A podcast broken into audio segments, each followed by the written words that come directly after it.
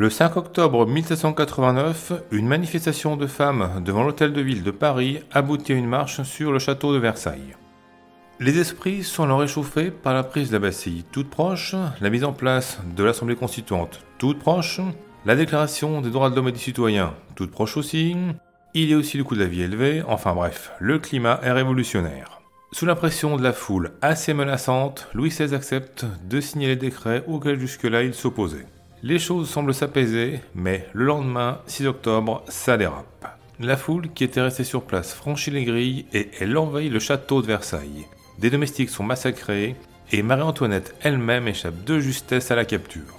Le soir, Louis XVI et Marie-Antoinette doivent quitter Versailles et ils partent s'installer à Paris au palais des Tuileries.